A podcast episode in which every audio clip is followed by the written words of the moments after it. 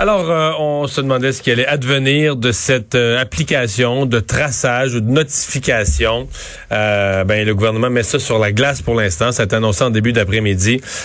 participant à cette conférence de presse, il y avait le ministre délégué à la transformation numérique, Éric Kerr. Bonjour. Bonjour, M. Dumont redonnez-nous un peu le, fonctionnement de la dite application. Je pense que, ben moi je l'ai, moi je l'ai installé sur mon cell, puis moi j'ai pas de problème avec ça, mais je pense pour le commun des mortels, il y a des gens qui comprennent pas du tout ce que c'est, il y a des gens qui pensent comprendre puis qui se trompent. Redonnez-nous les, les paramètres, qu'est-ce qui arrive, qu'est-ce qu'une personne fait, qu'est-ce qui arrive si elle a la COVID, qu'est-ce qui arrive si elle a croisé la semaine passée quelqu'un qui avait la COVID? Ben, en fait, c'est très simple. Quand on télécharge l'application, que cette application-là va faire, c'est euh, générer ce qu'on appelle un identifiant de contact de proximité. C'est généré euh, aléatoirement euh, aux 10 à 20 minutes. Ce qui se passe ensuite, c'est que lorsque vous croisez quelqu'un qui a la même application, évidemment, sur son cellulaire, il y a transmission de ces numéros-là entre les, applications et tout ça est conservé sur Donc monsieur A, monsieur A et monsieur B ou madame A et madame B là, leur chacun leur cellulaire à travers cette application là retient oups, on est venu proche l'un de l'autre, on est venu en, en proximité. À, moins de deux mètres pendant pendant au moins 15 minutes. Donc, le numéro de, de, de, de proximité que, que votre application a généré est transféré sur mon cellulaire et vice-versa. Donc, à ce moment-là, votre cellulaire va conserver ces numéros-là pendant 14 jours. Donc, si quatre jours plus tard, si quatre jours plus tard, moi, je, viens malade, je me fais tester, j'ai la COVID, je rentre dans mon application et je dis à l'application, aïe aïe, j'ai la COVID. Ce qui fait que là, mon application va, va retourner trouver tous ceux avec qui j'étais en contact pour les avertir. C'est ça? Bon, ben en fait, euh, vous ne pouvez pas faire ça par vous-même. il faut que la santé publique vous fournisse un numéro d'identifiant de test. Un code, OK.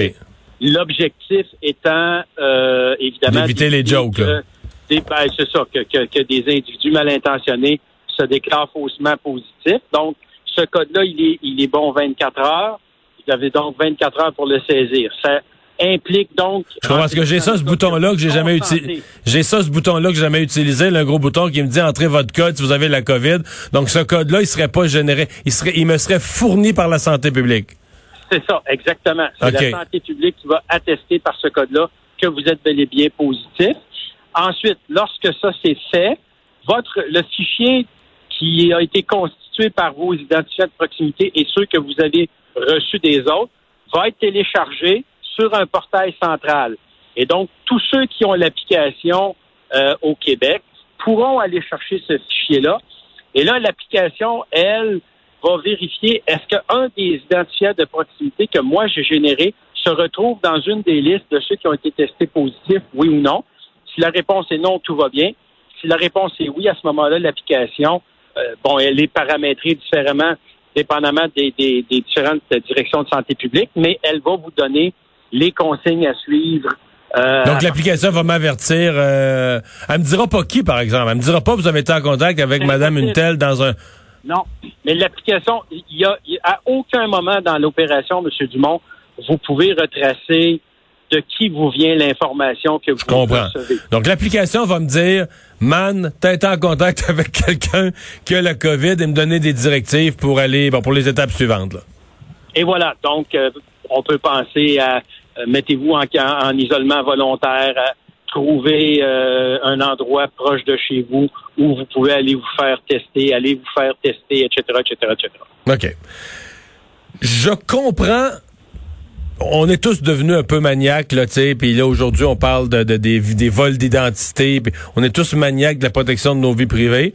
Moi, j'ai comparé, je l'ai fait l'exercice, j'ai consulté quelques experts, j'ai comparé cette application-là avec plein d'autres affaires que j'utilise. Moi, j'utilise, euh, exemple, tu utilises Google Maps, les applications météo te suivent pour te dire s'il fait beau euh, dans la ville où tu es aujourd'hui, etc., etc.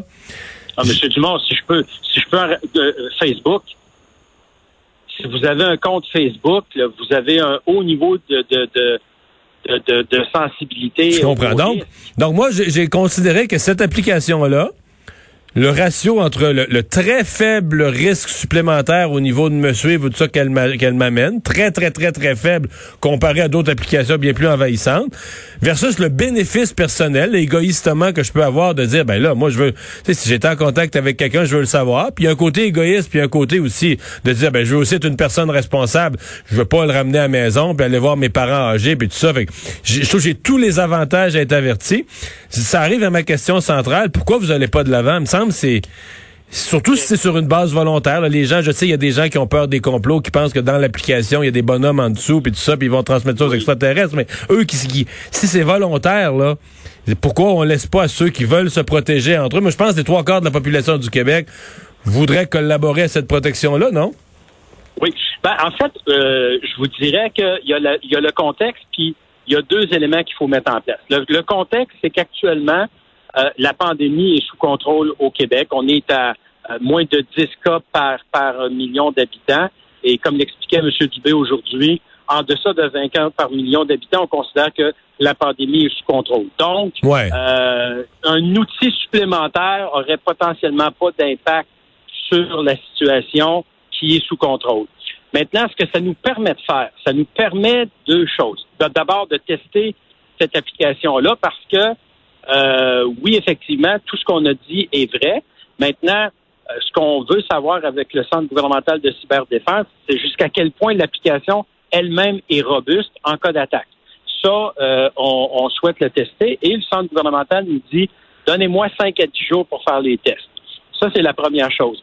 La deuxième chose, c'est que on souhaite aussi, puis vous le savez, le premier ministre a une très haute sensibilité à ça, mais on, on souhaite voir si dans notre propre cours, est-ce qu'il y a une application qui nous permettrait d'avoir au minimum les, mêmes facilités, le même niveau de protection, la même compatibilité et qui nous permettrait d'encourager le génie québécois, voire même une application qui serait supérieure. Donc ça, cet exercice-là, on va le faire dans, les prochains jours. Mais ce qui est clair, c'est que la commande du, premier ministre et du ministre de la Santé, c'est si tant est qu'on a besoin de cette application-là dans un cas de deuxième vague, on souhaite qu'elle soit déployable mmh. euh, instantanément et c'est ce qu'on va faire. Mmh. Euh, c'est quoi votre évaluation? Parce qu'évidemment, euh, je, suis un bel exemple présentement. Moi, je l'ai, puis personne là, donc ça sert à rien. Je veux dire, euh, les gens avec qui je suis en contact, ils l'ont pas. Fait Il aurait fallu se croiser, M. Dumont, parce que je l'ai téléchargé moi aussi. OK. Puis Emmanuel la traverse aussi. On est trois. non, mais vraiment, on doit être plus que ça. D'après moi, il y a quand même un certain nombre qui l'ont fait, mais ce que je veux dire, c'est que c'est... Pourquoi, pour vous, c'est quoi le le seuil, là, avec ce que vous avez lu et vu dans le monde, le seuil à partir duquel on dit c'est vraiment utile. Parce que même même s'il y a 20% du monde qui l'ont, même s'il y a un tiers du monde qui c'est comme pas assez là, pour vraiment dire ça ça permet de d'avoir de, de, une vraiment un flot plus grand de gens qui sont avertis puis qui qui vont prendre les mesures puis ralentir la propagation là. Ben, en fait, la réponse à votre question, elle se trouve dans une étude qui a été conduite par euh, l'Université de Oxford, qui a établi à 60% le seuil de, téléchargement, mais pour des euh, pour des juridictions, pour des pays où il n'y a aucune autre mesure sanitaire, et pourtant à 60% on dit que c'est efficace pour éradiquer la pandémie. Donc, on peut comprendre que, ou on peut penser que, comme au Québec, il y a plusieurs mesures qui sont mises en place, le port du masque, euh, se laver les mains, la distanciation sociale, etc. on peut penser que un seuil en dehors, en ça, pardon, euh, de 60% pourrait quand même amener des résultats. Et Donc, entre 50 et 60, mettons. Là. Ouais, ben, l'université en conclut que on, ne passe pas de 100% efficace à zéro efficace. Là. Je veux dire, il y a une gradation. Donc, plus, moins, moins on le télécharge, moins c'est efficace. Mais il reste quand même un certain niveau d'efficacité. Donc, c'est pour ça que c'est un petit peu difficile euh, de, répondre à votre question, mais je vous dirais que l'expérience ontarienne risque de nous aider à répondre à cette question. Savez-vous, sont rendus à combien, les autres qui l'ont téléchargé? Parce qu'eux, ils l'ont encouragé, ils sont partis, là. Ouais, on m'a parlé de, de, 2 millions de téléchargements à ce jour. Ce serait une personne sur sept, à peu près. Là où l'Ontario a, peut-être un, niveau de sensibilisation plus élevé à faire, c'est ben, évidemment le téléchargement, parce qu'on comprend que 13 millions d'Ontariens, 2 millions qui le téléchargent, euh, on, est dans un seuil qui est encore marginal, mais c'est euh, le pourcentage de gens qui acceptent de partager un diagnostic positif. C'est là où il y a du travail à faire en Ontario parce qu'il semblerait que euh, c'est pas c'est pas encore significatif. Je veux dire qu'il y a des gens qui, mettons, il y aurait l'application, sont testés positifs, puis ils le disent pas. Mais ils décident de ne pas saisir le code de, test positif dans leur application. Peux-tu commenter ce comportement-là? Oui, mais vous me permettrez de, rester, moi, très... Poli, oui, je comprends, j'entends poli. Non, mais c'est nono. C'est nono, pas à peu près, là. Tu, donnes, tu l'autre l'application, tu télécharges l'application. Puis le jour où tu es testé positif, tu pourrais avertir des gens, ben, tu la rentres pas. Bon. Ouais. Ben, ça fait, ça fait, dites-le moi, mais moi, je vous le dirai pas. OK, ouais, c'est effectivement, vous avez raison, on peut voir ça comme l'égoïsme suprême, de dire, moi, je télécharge l'application pour être averti, moi, si quelqu'un d'autre, mais moi, ouais, moi, je le fais pas à l'inverse, ouais. effectivement. Ouais. Ça, c'est, c'est poussé mais, mais, mais, mais, encore là, M. Dumont, ça, ça nous renseigne sur quoi? Ça nous renseigne sur le fait que les gens ont encore une crainte par rapport au fait que l'ensemble du processus assure l'anonymat. Parce que si les gens euh, sont absolument convaincus que tout ça va rester anonyme, moi, je pense qu'il n'y en aurait pas d'hésitation. Puis je vous dirais que le fait que le gouvernement ait décidé peut-être de retarder ou d'attendre euh, que ce soit vraiment nécessaire, ça nous permet de continuer la conversation euh, publique, puis de dire aux gens, écoutez, si tant est qu'on déployait une application de ce type-là, sachez que l'ensemble du processus va garantir mmh. euh, l'anonymat. Et, ça, il y a, y a, pas là-dessus, il n'y a pas d'enjeu. Donc, quand on l'utilise, il faut vraiment avoir l'esprit tranquille qu'il n'y a pas d'impact sur la vie privée. Il y a, écoutez, il n'y a pas de possibilité de voler des renseignements personnels. L'application n'utilise pas. On ne peut pas voler ce qu'on n'a pas. Alors, de ce côté-là, c'est puis vraiment le processus est entièrement anonymisé. Euh, Monsieur Kerr, évidemment, euh, tous, ceux qui sont sur les réseaux sociaux ou qui ont écouté les nouvelles dans les dernières semaines voient bien qu'il y a quand même une opposition euh, au Québec d'anti-masques qui font des manifestations qui sont très visibles sur les réseaux sociaux. À quel point ça a un impact sur cette décision-là et sur les autres, sur votre gestion de la pandémie? Au Conseil des ministres? Est-ce que on prend ça en compte, le fait qu'il y a une partie qui est très visible de la population, qui est vivement contre tout ça, projet de loi 61, ben là, qui, qui, qui n'est plus la gestion des masques, la gestion de la pandémie, la gestion des applications euh, de la COVID? Hum. Non, ben écoutez, nous, ce qui, la seule chose qui nous préoccupe, c'est euh, de déployer des, moyens qui sont euh, de nature à nous permettre de contrer la pandémie, de garder tout ça sous contrôle jusqu'au jour béni où on pourra vacciner les gens et là mettre ça derrière nous. Donc, en attendant, on ne va pas les idées sur, sur les moyens, sur les outils qui seront nécessaires.